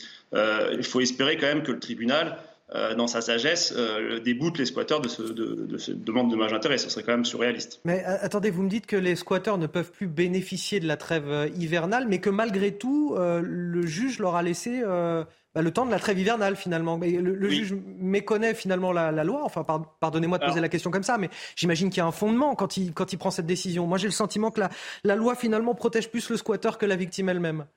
On a souvent ce débat. Le, juge a tout à fait le droit de le faire dans une décision spéciale et motivée. Donc, il doit expliquer dans sa décision pour quelles raisons euh, il a fait bénéficier les squatteurs de ce bénéfice de la trêve hivernale, donc allant au-delà de la loi, au-delà de ce que permet la loi. Donc il peut le faire, le juge. Moi, je le vois très souvent dans des dossiers. Donc ça, peut s'expliquer par exemple par la présence d'enfants euh, dans le squat. Euh, et en général, on met en balance euh, ce que devrait faire le juge, c'est regarder la situation du propriétaire la situation de, l'occupant. Et là, on voit bien dans votre reportage que le propriétaire, c'est a priori un promoteur, un professionnel. Euh, et donc, je pense que euh, le juge a dû en tenir compte et a dû considérer que les squatteurs, alors c'est la libre appréciation du juge, hein, pouvaient bénéficier d'un délai jusqu'au 31 mars. Donc ça, on le voit très fréquemment. moi, je l'ai dans, beaucoup de dossiers où, malgré la loi Elan, le, le tribunal décide, donc par une décision spéciale et motivée, d'accorder un bénéfice euh, un délai supplémentaire aux squatteurs. Et c'est parfois même au-delà de la trêve hivernale. Moi, j'ai eu des cas où c'était même parfois jusqu'au mois de juillet. Donc c'est le juge qui décide. C'est euh, très clair, votre explication très pédagogique. Euh, merci Romain Rossilandi. Restez avec nous un petit instant, on va, on va finir là-dessus. Je vais faire Pardonnez-moi, un petit tour de table avec mes. J'en suis estomaqué, hein. je vous parle. Mais c'est estomaquant. Uburois. Voilà. Et c'est vraiment inadmissible. Et je pense qu'effectivement, de toutes les parties du, droit français, on voit bien qu'il y, a des manques d'adaptation à des situations euh, nouvelles qui se multiplient. Et, là, on le voit là, une fois de plus, c'est effectivement très choquant. Oui, mais en fait, il y, a le, droit. Alors, le droit, en l'occurrence, la loi a été, euh, durcie euh, pour prendre en compte un certain nombre de situations nouvelles et qui ne cessaient de, d'augmenter de, de, de, squats et de propriétaires qui étaient complètement laissés euh, euh, à l'abandon euh, sans trouver de solution. Donc le droit est d'être sursuivi, mais il y a aussi l'interprétation du droit. Et c'est là où, où le juge, l'intervention du juge, malheureusement, vient presque réduire à néant l'évolution du, du, droit. J'espère qu'il n'y avait pas d'enfants dans cet environnement qu'on nous a présenté avec les images. parce que si effectivement c'est bah une des motivations pour ne pas bah, expulser bah, les personnes... Ça, ce que nous disait l'avocat, c'est peut-être pour ça que le, juge a pris cette décision. Mais, euh, mais voilà, c'est vraiment euh, c'est important, c'est-à-dire qu'on on sacralise en permanence le droit, le, le, mais, mais le droit, il, il s'interprète en permanence. Et, donc, euh, c'est parfois utilisé dans, dans, toutes ces nuances pour justement arriver à des, des, des, des conclusions inverses de ce pourquoi il a été pensé et conçu. Lauriane Rossi, vous vouliez réagir? Oui, je veux préciser une chose importante, vous l'avez évoqué, on a durci la loi à deux reprises très récemment. Il y a deux ans, on a voté une loi justement euh, avec le député Guillaume Casbarian qui, portait cette proposition pour euh, prendre le sujet des squats euh, à, à bras le corps et échapper à des procédures très très longues devant le juge. Et euh, je le dis puisque j'ai moi-même eu l'occasion de l'actionner dans mon territoire, il est maintenant possible, en saisissant les services de police qui eux-mêmes saisissent le préfet, de déloger sous 48 heures des squatteurs. Je ne parle pas de, de, locataires qui ne payent plus leur loyer. Oui, c'est encore une autre question. Voilà, là on est, sur, on est sur des squatteurs. Je parle d'individus, de, groupes d'individus qui mmh. s'introduisent dans un bâtiment privé ou public et qui euh, l'occupent indûment. Donc là, il est maintenant très rapide euh, de déloger ces personnes et la loi a été durcie il y a quelques mois pour l'étendre, cette possibilité, aux résidences secondaires puisqu'elle n'était pas couverte par euh, la précédente loi, et euh, à certains locataires euh, qui, cessaient de, de, payer leur loyer et se maintenaient plusieurs années dans les lieux. L'idée, c'est quoi? C'est tout simplement redonner du sens à la propriété privée dans notre pays et des droits aux propriétaires. Romain Rossilandi, merci euh, à vous, maître, euh, d'avoir accepté notre euh, invitation pour ce, pour ce décryptage. Lauriane Rossi, merci à vous également, élu Renaissance des Hauts-de-Seine. Michel Taupe, fondateur du site Opinion Internationale. Benjamin Morel, maître de conférence en droit public. et enfin, Raphaël Steinville, rédacteur en chef à Valeurs Actuelles. Voilà pour cette émission Midi News, c'est terminé. On se retrouve pour la matinale week-end dès demain. Et restez avec nous sur CNews, la parole aux Français, avec Clélie Mathias. À tout de suite.